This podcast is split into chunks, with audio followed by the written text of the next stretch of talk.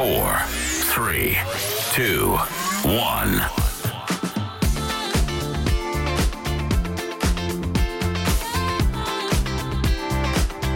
第586回クリエイティブライフポッドキャストシーズン4です。今日は2023年1月31日の火曜日です。えこのポッドキャストは毎週火曜金曜の早朝に配信しています。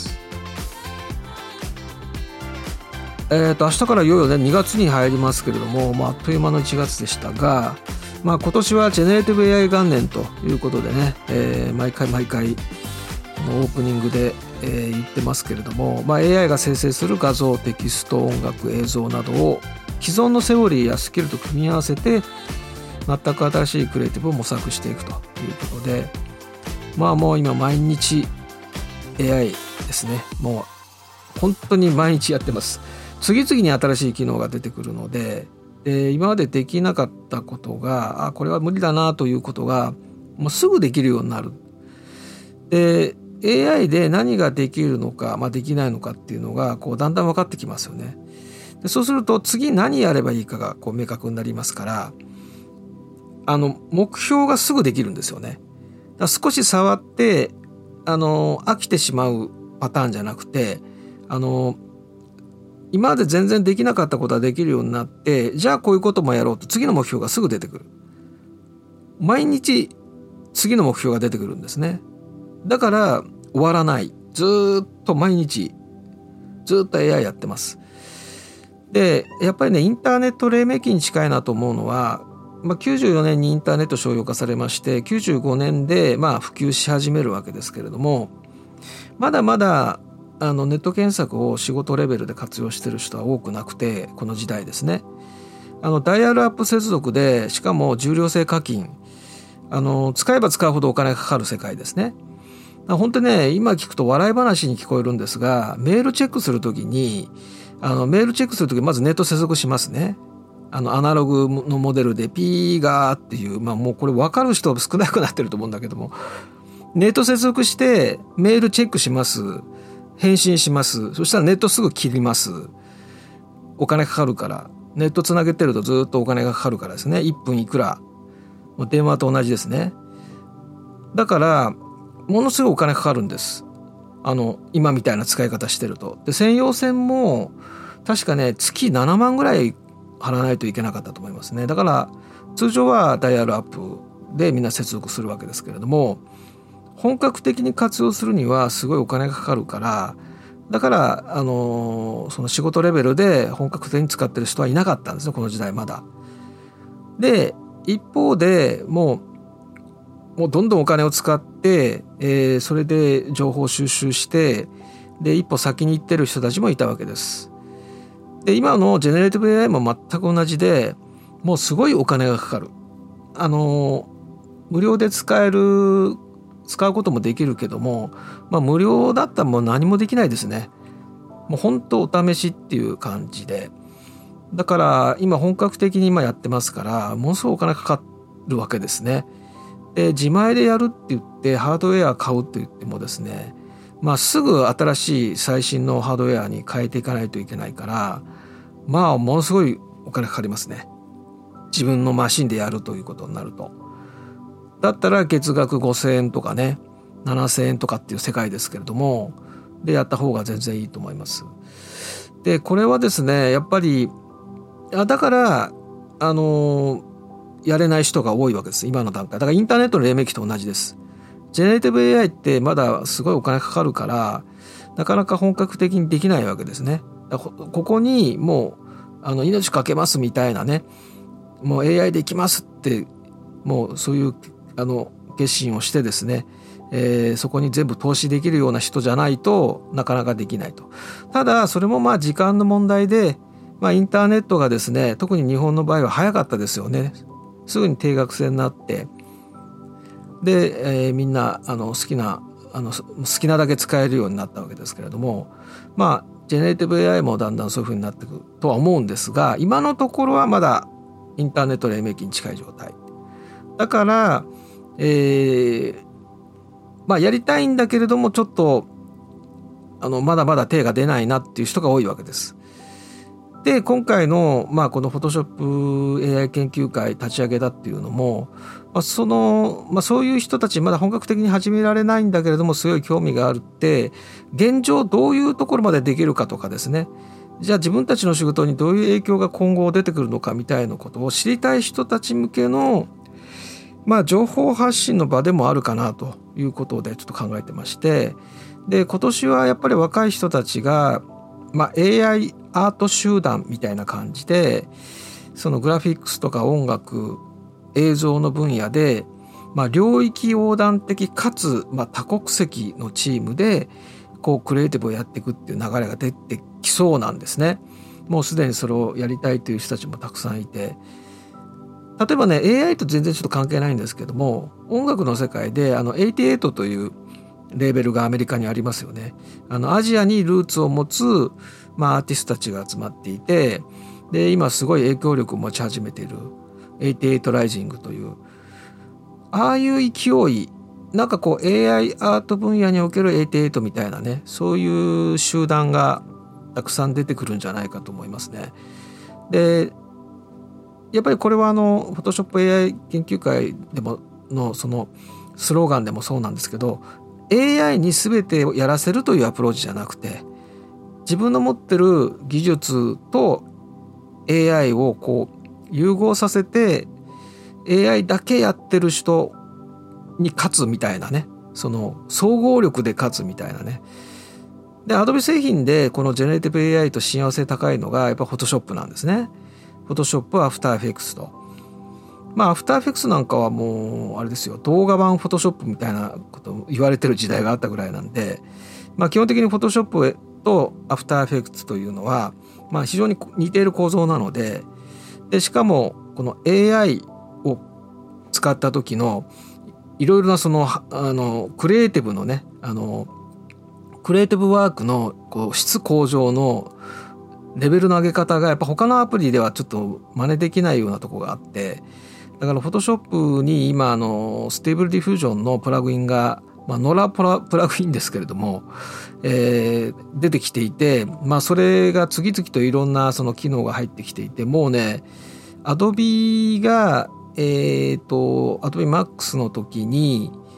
えーと、Adobe ブログという US のブログの中で Photoshop のイメージ映像っていうのがの記事の中にイメージ、まあ、ジフアニメになったのかな。で Photoshop の中でその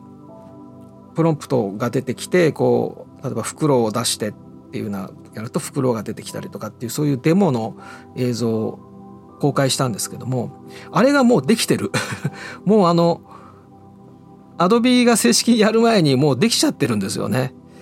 だからそういうスピード感なのでだからもう任せちゃった方がいいんじゃないかなサードパーティーにっていうぐらいの感じですよね。まあ、もちろんその標準機能で搭載されればねそれはそれでいいんですけどもこのスピードに追いつけるのかなっていう感じがしますけどもね。でまあ今回その Photoshop AI 研究会のまあ今ちょっと立ち上げはしてるんですけど、まあ、立ち上げの何を何かその活動的オープンに活動するようなところはないのでというのはですね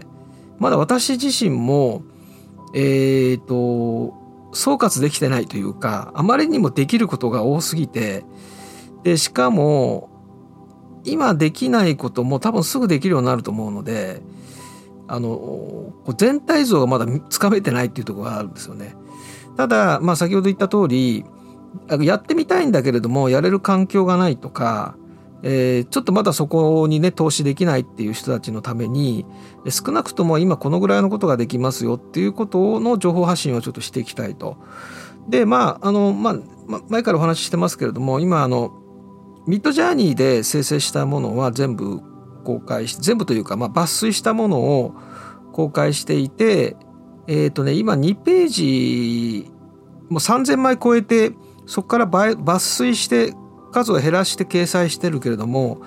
ページがやっぱり重たくなっちゃうので新しいページにして今2ページ目なんですけどその2ページ目ももう重たくなってきたので今度3ページ目になりそうなんですね。で多分来月でもう1万枚超えると思うんですよね。そのぐらいのペースで生成されています。でたくさん生成してそこからいいものを選んでで Photoshop で処理をしてでその Photoshop で処理をしたものをまた AI に参照させてでプロンプトで命令してっていうのを何回も何回も今繰り返してるんですよね。ですごいあの自分の作りたいものに近づけることができてきてるので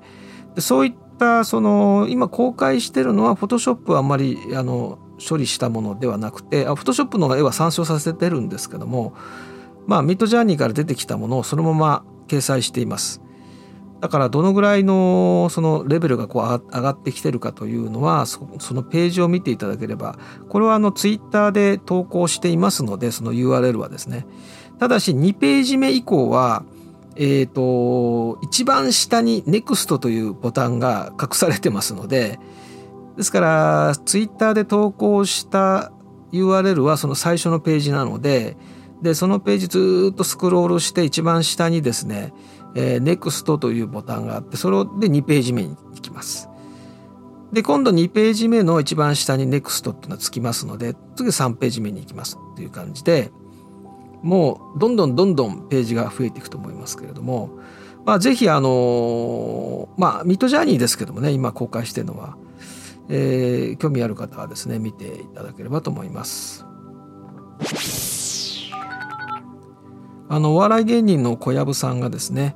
フォートナイトにはまっていて今あのフォートナイト下手くそおじさんというですね、えー、YouTube やってるんですけど、まあ、前にねお話しましたけれども、まあ、本当に毎日やっていて毎日というかまあ昨日の深夜もやっていたし今もやってます。今この収録してるんですけどもねあの今ライブでやってますのでまあ本当に仕事以外全部フォートナイトやってんじゃないかっていうぐらいの感じなんですが、まあ今年出したあの小籔さんの本のそのタイトルの中にあの2年で4,000時間って書いてあるけどこれ全然大げさじゃないなと思いましたけど、まあ、このフォートナイトといえばですねあの28日に、えー、ザ・キット・ラロイのですねイベントがフォートナイトの中であの始まりましてでこれ日本時間の28日土曜日のですね午前8時から始まって4月の27日まで入れます。ザキットザキット・ラロイっていうのはオーストラリアのラッパーの方ですね人気の。ザ・キット・ラロイ・ワイルド・ドリームス・アイランドというところに入れます。で彼がですねこう、まあ、人気アーティストになるまでの軌跡をですねまあこうなんか音楽体験できるような没入できるようなイベントになっていてあこれでもうインターネットあの参加された方がゲームをや配信してる方でもう参加してる方がたくさんいるのでそれのライブ中継のアーカイブがあの YouTube にたくさん残っているのであのそれを見るとどういうイベントなのかが分かりますがなかなか面白いそうですね。でアイテムなんかも入手できますしまあ、メタバースに一番近いプラットフォームは今、フォートナイトかロブロックスかみたいなね、こと言われますけども、まあ、メタ、まあ、メタがね、その、メタバースに注力すると言って、まあ、すごい巨額の投資をするということで、まあ、今までね、その、2020年あたり、こうメタバースのプロジェクト全部止まっていたものが一気に動き出したっていう功績はあるんですが、まあ確かにハードウェアはあのメタクエスト2とか素晴らしいですし、まあ、ピコ4もすごい、ピコ4の方がややちょっと勢い出てきてる感じもしないではないんですが、まあ、これから新しいモデルも出てきますし、ハードウェアはすごいいいですよね。で、肝心のメタバースですけど、やっぱりゲームの高度な開発ノウハウみたいのが蓄積されているエピックゲームズとかね、フォートナイトをやってますし、こういったたところが一番近いんじゃないかなというもしやるとすればですけれどもね。だからフォートナイトの中でいろんなイベントが開催されていてそういうのを見てるとあこれもなんかこの中でねあのお金稼いでる人もいるし、えー、なんかアルバイト的なことをねもうフォートナイトの中でやってるわけですから。でそれでいてクリエイティビティ高いイベントも多いしまあ、アーティストがたくさん参加してるものもあったりしてフォートナイトはすごいそういう意味では可能性感じてんですよね。まあメタバースがどこまでこのトレンドとして、まあ、幻滅期にも入ってるというふうにも言われていますけれどもね一回終わってで再びもう一回ぐらいブームが来てっていうのが、まあ、2回ぐらい続く感じですかね。まあいずれにしてもどっかでは来ると思うんですよね。そのためにはあのやっぱり VR のヘッドセットですかね。私もあのメタクエスト2ですけれどももうもう一歩かなっていう感じはしますね。あのずっとつけてられないというのがあるので、まあ、慣れかもしれませんけれどもねえー、と今月の28日29日にですね、えー、ついにベビーメタルがですね、えー、これ幕張メッセで、えー、ベビーメタルリターンズということで、えー、1年3ヶ月ぶりもうベビーメタルって本当にあの露出メディアに露出しないので生きてるんですか？みたいな感じですね。あのもちろん公式のアカウントはあるんだけど本人たちの SNS って一つもないんですよね。珍しいですよね。あそこまで人気があってアーティスト自身が一切 SNS やってないっていうの珍しい今時ほんと珍しくてでしかもこの2021年の10月が最後でしたよねライブの。それ以降一切何のメディアにも出てこないかったと思います確か。あ紅白に出たんでしたっけ？あれはいつだったのかな？もうそそのぐらいですよね。でまあまあ、やっと復活したということで、まあ、今回あの、まあ、コロナも明けたということで、まあ、明けてはいないけれども、まあ、かなりあのマスクをしてれば OK ということでみんなね声を出せるようになったので、まあ、声援も入ってるし、えーまあ、ライブの雰囲気はコロナ前にちょっと戻ってきてるなと。でまあ海外ツアーだとねこれ大量のファンカムが YouTube に流れてくるんですね。あの海外はあのまあ、日本だとほら撮影禁止だからあの一切映像が出てこないわけですよ。だから DVD とかねそのワウワウの映像コンテンツとしての価値が高いわけですけれども海外ツアーって多分ね撮影禁止だとは思うんですよね。ただあのー、まあ YouTube とかの映像を見ていただくとみんなスマホで撮ってるじゃないですか。あれが大量に YouTube に出てきてでまあベビーメタルもそうだけど、まあ、今年去年の暮れからですねバンドメイドとか、えー、ネモフィラとかね、えー、海外ツアー、ね、海外でねツアーやってで大量のファンカムが YouTube で見れるわけです。でそれを見てあ次のライブじゃあ行ってみようかな面白そうだなっていう感じになるわけですね。でそれがまあちょっと日本の場合はそれがないのででワウワウ見るしかないんですけどもこのですねあの28日29日のベビーメタルリターンズの、えーと、放映がですね、えー、3月25日ですね、えー、夜8時からが、えー、ワウワウでやります。まあ月額2300円払ってる人しか見れませんけどもね。まあこれだけのために入る人もいるんでしょうけど。で4月の1日2日にえー、今度は、えー、ピアのアリーナですねピアアリーナ MM で、えー、ベビーメタルビギンズというのが開催されまして、え、こっから始まるわけですね。だからあの2829は戻ってきただけという感じですね。リターンズなので。で始まるよっていうのが4月1日2日。まあ横浜のみなとみらい1万人規模の会場ですね。これチケット取るハードルが異常に高いのでまあ誰でも気軽に行ける感じではないですけどもね。まあコロナも本当に上げてきますしさすがに日本もね、えー、もう声援もくれるようになりましたしでもまだ日本はマスクつけないといけないんですけどまああのライブこれからどんどん増えてきます。もう特にね3月以降4月それから8月秋がすごい多いのかな今。なかなか今会場が取れないので秋に一気にこう今までできなかったアーティストたちがライブ始めますからね。非常に楽しみにしています。はい XG のお話ですがあのー、まあ XG はねこのポッドキャストで、えー、もうずいぶん前そのですからデビューする前からえーと、何やら新しい今までない試みだよっていうことで取り上げてきてるんですが、えー、25日にカムバックしましてですね、えー、3曲目の「シューティングスター」というのを、まあ、リリースしまして非常に、え、評判が良くてですね今あのまた韓国の歌番組に出始めていましてでまあ韓国のね歌番組っていうのは YouTube に全部公式が公開するので全部見られるんですね。歌番組あの実際に番組見れなくても YouTube の方で見れるので全部公開されます。で、えー、全員のチッケムとか、えー、タワーカムとか全部公開されます。あのチッケムっていうのは要するにあのメンバーごとにずっと最初から最後まで特定のメンバーを映してるっていうだから7人のメンバーであれば7つ出るわけです。それぞれ一人一人ずっと最初から最後までその一人だけを映してるやつですね。でタワーカムっていうのはこの上から撮ってるやつですね。天井からずっと撮ってるやつです。でこれはダンスのシンクロ率が分かるのでダンスがあまり上手くないチームはチームというかそのグループはちょっとあんまりやってほしくないことだと思うんですけどまあ XG はさすがにですねバッチリのシンクロ率なので、えー、逆にそういう映像が公開されるとこうさらに評価が高まるみたいなね。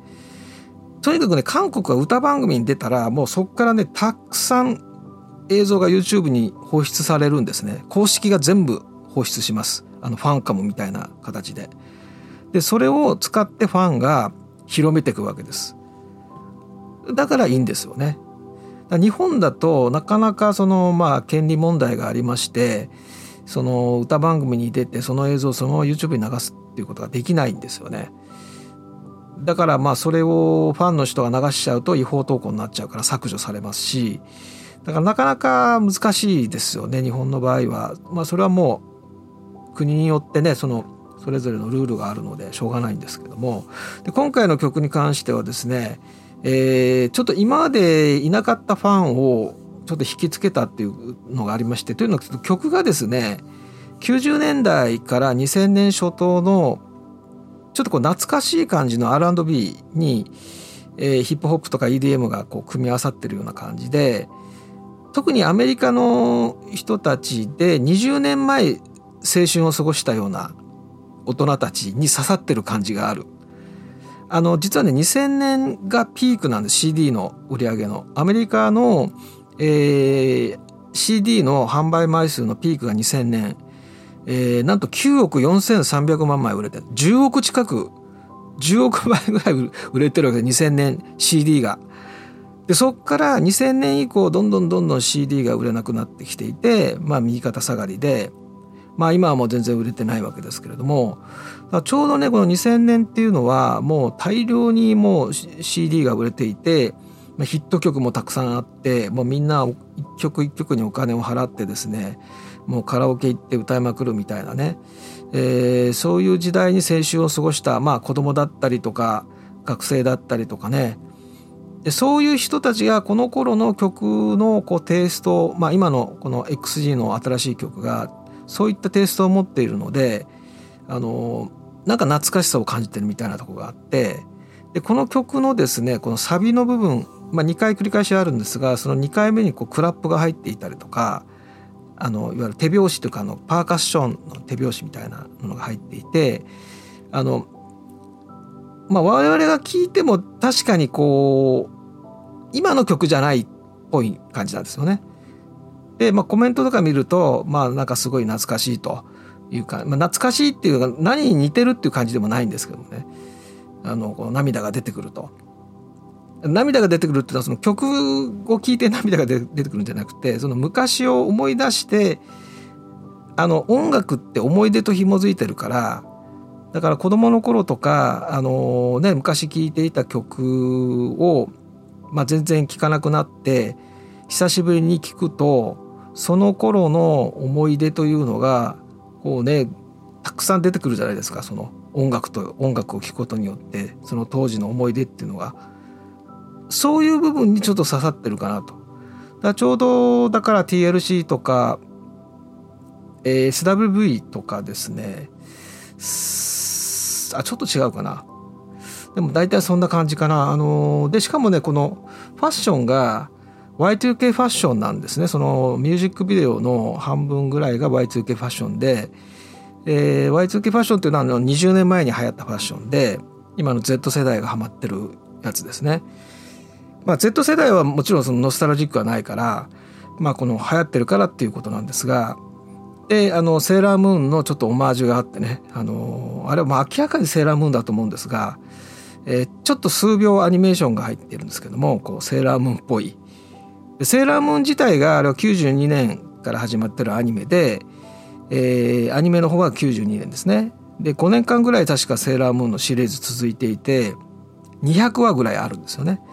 で海外にもかなり輸出されていてセーラームーン知ってる人が多いですよね海外でもねだそういうのが入っていたりキティちゃんが出てきたりとかそういう日本的なのも入れつつ、えー、しかもちょっとこう懐かしいアメリカの人たちがちょっと懐かしむような、えー、そういう音楽になっていてだから、えー、その K-POP のファンとは違う層の人たちが入ってきてるというのが今回の特徴かなと。例えば日本でもね90年代から2000年にかけてものすごいやっぱ CD があの100万枚とか200万枚とかもう頻繁に出てきた時代ですね。日本も CD 売れてたしアメリカも売れてたしと。日本だと90年に入るとあのビーインビーイング系のですねあのビーイングっていう音楽プロダクションあの先に曲を作ってあのアーティストを後で決めるっていうスタイルあの通常はアーティス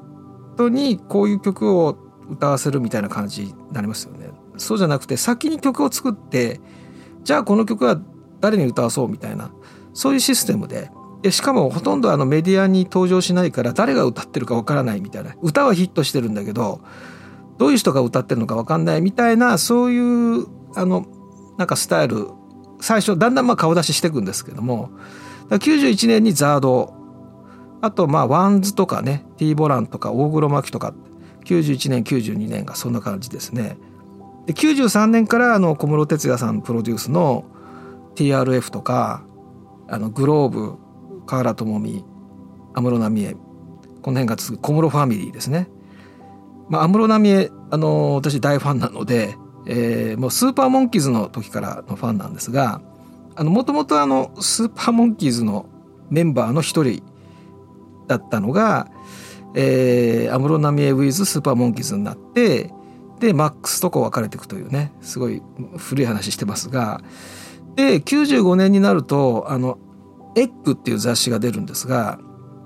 あの小文字で EGG って書いて「エッグ」っていう、まあ、ギャル系ファッションの最初の一番最初のやつですね。このエッグが創刊された95年に、えー、このルーズソックスとかねへそ出しルックとかいわゆる小ギャルとかアームカバーとかあの厚底のスニーカーとかっていわゆるあの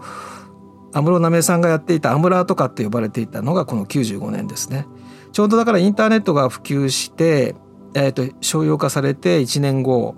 インターネットっていう言葉が流行語大賞に出てきた時で Windows95 が、えー、リリースされた年ですけどもちょうどこのエッグが創刊されて、えー、ルーズソックスとかが流行り出すでこの Y2K ファッションのベースになってるのここですから。だか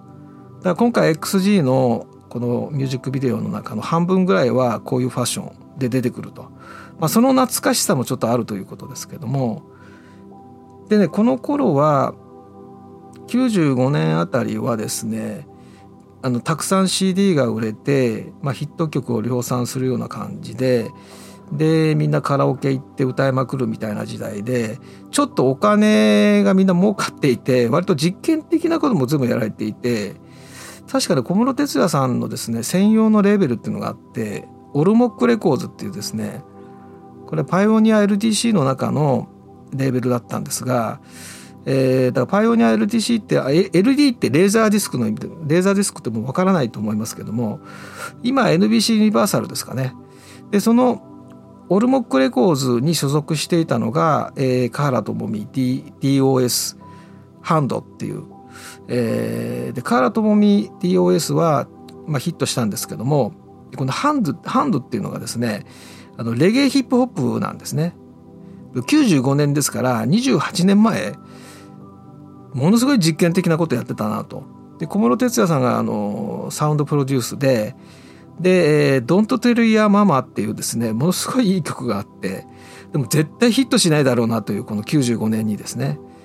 でそういうそのレゲエヒップホップをやっていたそういう実験的にねだからこうじこういうだから ORUMOK RECORDS だからできたみたいなねすごいね実験的なプロジェクトアーティストっていうのが結構いました。全然あのヒットしないからあのアーカイブは残ってませんけれども、まあ、実はこれちょっと YouTube には上がってるんですけどもね、まあ、違法で上がってるのでちょっと紹介できませんが。そういうなんでしょうかね。こうお金も CD が売れて売れてお金がいっぱいあって、えー、そこでちょっとこうこんな遊びというか、まあ、実験やってみませんか？みたいなこともあったりとかですね。まあ、一番音楽が試行錯誤できた時代というか、えー、楽しみながらもうビジネスもちろんその徹底的にビジネスライクに、えー、ヒット曲を量産することをやりつつ、えー、ビジネスにならないんだけれども、えー、やってみようよっていう実験的なものがあったりとかそういう時代ですよねこのね95年。で96年にあのスピードとかですねでちょうどあの小室哲哉さんとあの ABEX がものすごい大喧嘩するような時代ですからあの小室ファミリーにぶつける形であのエブリリトルシング ELT が出てきて、まあ、大ヒットしたりとかっていう。で98年でちょっとこう日本の音楽シーンがちょっと変わるあの MISIA とか宇多田ヒカルがデビューするのが98年で。で宇多田ヒカルさんのですねオートマティック15歳15歳でデビューでダブルミリオン、えー、この辺りからちょっと変わってくるんですけど実はアメリカでも、えー、98年同じ年にブリトニー・スピアーズがですね16歳でデビューしていてですね「ベビー・ワン・モア・タイム」全世界で2200万枚 売れましたからまあグローバルになるとねちょっと桁が全然違いますけどでそうやってですねあのまあとにかく CD が売れまくった時代が2000年ですね。2000年までっていう感じ。日本はまあ結構 CD はその後も他の国よりは売れてるんですが、まあ、それでも全然売れなくなってきてると。まあ今なんかもうストリーミングなんかもうほとんど儲からないでしょうね。この、まあ、CD の売れてた時代に比べれば全然儲からないでしょうね。だからもう全く別のビジネスに変えていったわけですよね。そのライブを中心にしたり物販に力を入れたり SNS で、えー、そのファンクラブに力を入れてサブスクリプションで、えー、月額いくらっていう形で設定したりとか、まあ、いろんなことをやらないといけなくなってきたということでというまあそういう、まあ、懐かしいまあなんか昔を思い出してああこの曲なんとなく、えー、いいなとぼんやりとしたねなんとなくいいなっていうぼんやりとした感じのなんかすごいとかそういうなんかインパクトのあるものじゃなくて、えー、なんかいいねっていう感じがなんか逆に、えー、今回良かったのかなと。でもう一つはあのこれがまあ新しいファン層が一つ増えたということなんですがもう一つはですねやはりあのギャルズサイファーというあの XG は4人ラッパーなのでこの4人がですね一人一人ラップをするというギャルズサイファーというビデオを公開してそれがえっ、ー、と TikTok で、えー、まあ火がつきましてですね、えー、バイラルヒットしましてで YouTube の方も動画が今1300万再生まで。これなぜ評価されたかというと、まあ、ヒップホップ界隈の人たちにすごい支持されたんですけどもこれまずアジアのえー、若いね10だ当時16歳ですね今度出た時はね、えー、と最長でも二十歳ですからでそのアジアの若い子がですね、えー、ゴリゴリのラップをやると。でしかも、えー、トライリンガルのラップ3つの言語を組み合わせてやるラップってあんまりやってる人いないんですよね。でそれをものすごい難しい技術なのででそれをやってるということで、えー、すごいあの TikTok で評判になってそれで、えー、そのヒップホップ界隈の人たちが全然 k p o p とか全然知らない聞いたこともないっていう人たちが、えー、今回、まあ、XG が XG が7人だということも知らないような人たちですね。えー、これラッパーが4人だから4人のグループだと勘違いしてっていうような人たちも入ってきていて結構普通だと韓国で活動してで、まあ、前回の曲はかあの K-POP に寄せたのでだから K-POP ファンがやっぱり中心だったんですけど今回ちょっと若干違うというのがすごい面白くてでこれがまあ複雑系の世界というか、まあ、何がきっかけなのかわからない。あのピコ太郎もそうですけどもね。でどこに飛び火するかもわからないみたいなね。とにかくこの SNS の面白さっていうのがここにあると。計画的に作られた人気はね破綻しやすいのであのあんまり長続きしないんだけれども何か一つきっかけがあってでそこがチャンスだっていうのがそこに気づけば一気にそこ積極的にそこを広げていくみたいなね今回ギャラズ・サイファーがすごい当たったのでだそういう要素がちょっと入ってますよね。あのこのシューティングスターのオープニングオープニングが一番最初はゴリゴリのラップから入るのであ来たってみんな思ったと思うんですがそ途中から急にこう変わってくるんですよね。すごいなんか2つ別々の曲がなんかこう合体したような感じの構成になってるんですがで、まあ、今回ですねこの韓国で活動をまた始めてで、まあ、歌番組に今たくさん出ていますがあとねインドインドの番組最初にアメリカのラジオに出てでインドの番組に出てその番組はアーカイブになって YouTube で見れるんですがまあ、最初と最後にヒンディー語でね「ナマステ」「こんにちは」っていうとこから入ってで一応全部英語なんですけれどもまあ一人だけかな最初から最後まで英語で喋ってたのは。あとまあ自分のなんかまあ意見とか話す時はちょっと一部日本語で話して字幕出してそれ以外はまあほぼ英語でしたけれどもあとまあ中国ファンに向けての中国語のビデオメッセージとかですね、えー、まあいろいろな国ごとにですね、えー、それぞれの言語を部分的に使いながらですね、えー、まあちょっと前回とは違うよりグローバルな感じプロモーションもやってるっていう感じ、まあ、日本では全然プロモーションやってませんけどもね。でイギリスのニューミュージカルエクスプレスというですね音楽マガジンがありましてそちらのチャットインタビューでかなり詳細にいろんなことを話してるんですがこの XG でどういうグループですかって必ず質問されてそれに対して答えるんですけどこれ非常に難しくて、えーと、日本のグループというと半分当たって半分間違ってるという感じでで日本で活動してませんからね。だから韓国を拠点として活動している日本人のグループっていうねすごいなんかこう分かりづらい表現になるんですが、まあ、X ギャラクスというあのレーベルがもう韓国の会社ですからで資本は ABEX ですけれども、まあ、ここがややこしいんですよねだからに日本人たまたま日本人だったっていうことですね。というのはこれもともと練習生海外の練習生もねたくさんいて多国籍のチームになる可能性も当然あったわけでコロナで、えー、コロナがあったからあの海外ねあの外国の練習生が日本に入ってこれなくなったと。でそれで2年半ですからねだから日本人だけのグループになったっていう説もあると分かんないですけどね。でもともとそういったあまりそのどこの国のアーティストみたいなことはあまり想定されてないというか日本のグループという感じでもないし、えー、まあ韓国を拠点にしてるんだけど k p o p のグループでもないしと非常に分かりづらいわけですね。なかなかあのこれを説明えー、サイモンさんが説明なさってましたがなんか文章を出してましたけれどもまあいろいろいろんなこと言われているのでというのは韓国の方々にしてみれば、えー、なぜ日本人のグループが韓国で活動していてしかも、えー、日本語の歌でもない韓国語の歌でもない英語で何で歌ってるのとかですねいろんな疑問点があるわけですよね。まあそのあたりちょっとだから非常に明確に言えないからちょっとぼんやりとしたような、えー、コメントでしたけれども、まあ、そういう新しい試みにつきものというか新しいことをやろうとするといろいろなまあ勘違いとか、えー、まあいろいろこう議論が巻き起こるということは想定されてたんですがそうなってきたなという感じがしますがでこのインタビュー記事の中ではですね、えーまあ、この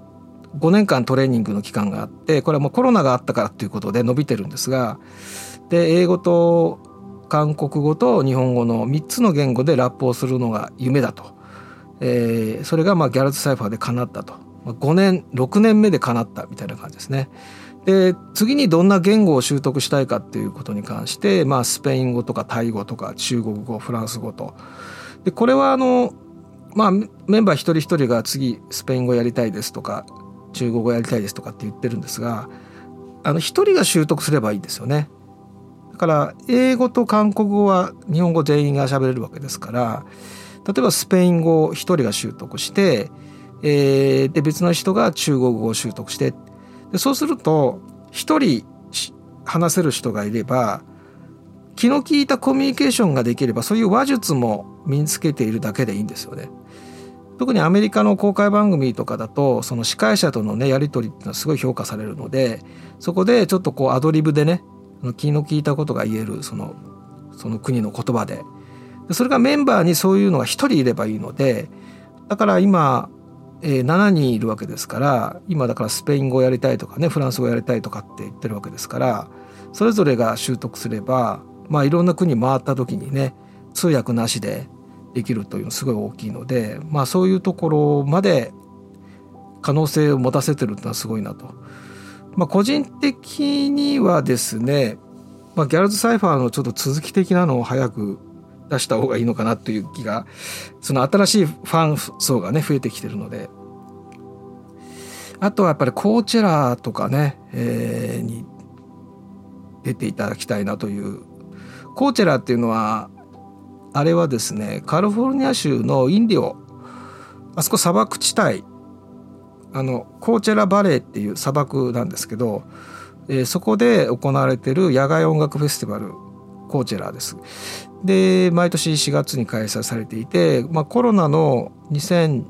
2000, 2000年2020年21年は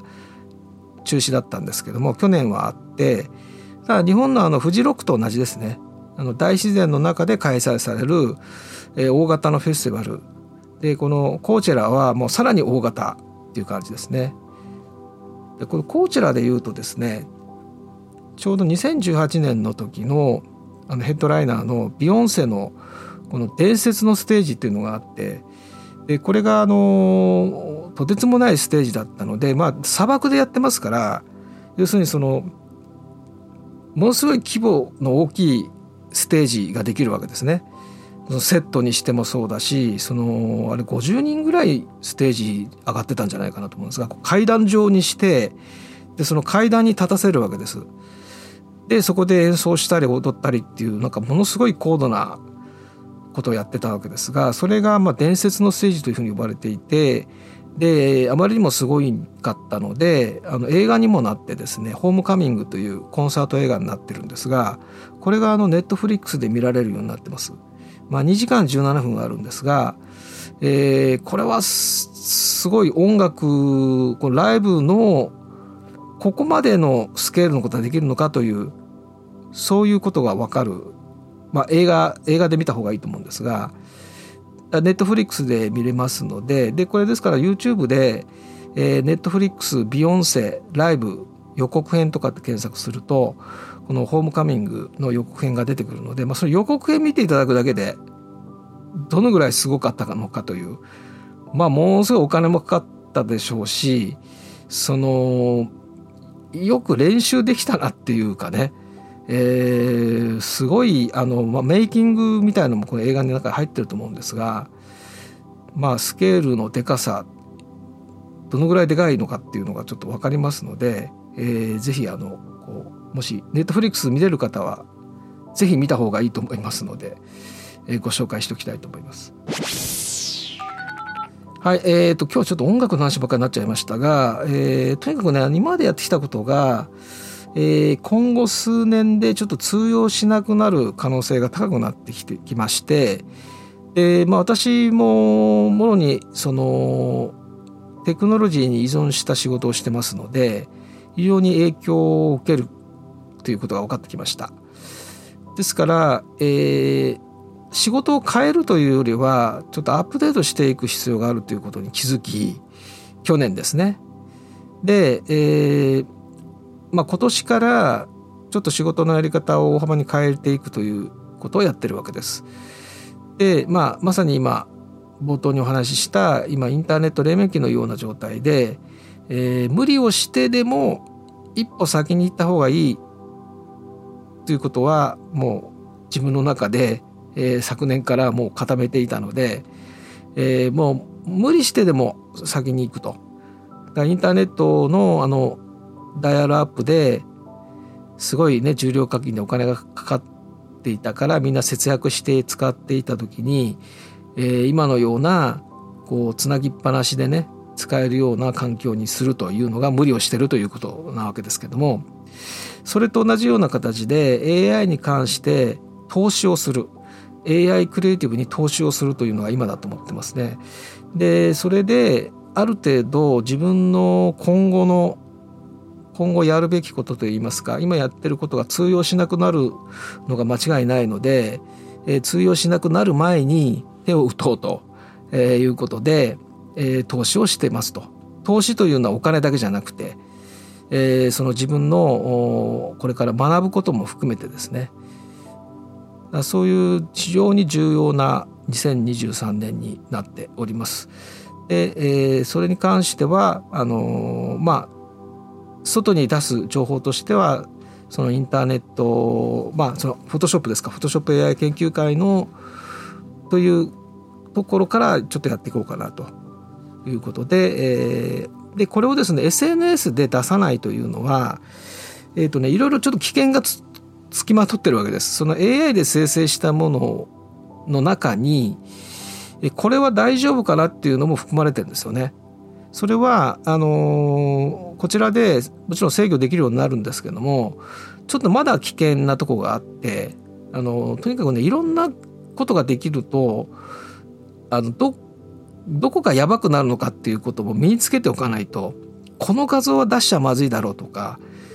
これを出すと問題になりそうだとかっていうことも、えー、そういう感覚というかセンスというかそういうのも同時にちょっと身につけていかないといけないのでえー、AI で作りましたってボンボン SNS に出せる状態ではないんですよね。出していいかどうかっていうのをちょっと正確に判断できるまでちょっとですね SNS で、えー、情報発信っていうのはあの控えてでその代わりポッドキャストの中でこういうお話をしつつですねで、えー、まあリスナーの皆さんに対してはこういう、まあ、じっくりねポッドキャストなんかなかなか聞くの大変ですしまあ、それでもこう聞いて今何をやってるかとか、えー、どういう思いでそれをやってるのかみたいのを聞いていただいた方だったら見せられるんじゃないかなということなわけですね。これねこんなダラダラと長い時間話してることの中に、えー、こういうことをやりたいのでこれ今やってますっていうことが理解していただける人に対しては見せられるかなという。だからこういういろんな勘違いされるかもしれないけどあるいはこういうちょっとギリギリのねもしかしたらこれグレーじゃないかなみたいなものも含めて、えー、議論していきましょうよということが成り立つのでそれいきなり SNS ツイッターとかでボーンと出しちゃうとそれはもう初めてそれを見た人が、えー、それが何何の目的でそれやってるかも分からずその出た成果物だけ見てですね、えー、勘違いする可能性もありますので。えー、そこは非常に気を使ってるとだから SNS ではあのあまり言及せず、えー、ポッドキャストの中だけでやりますっていうのはまあそういう理由になっております。ということでまあいろいろ今年はいろんなことが起こりそうですが、えー、まあその準備をしてきましたのでですね、えー、まあその成果をこのポッドキャストでお話ししていきたいと思いますのであの興味ある方はですね、えー、ぜひ一緒にやっていければと思います。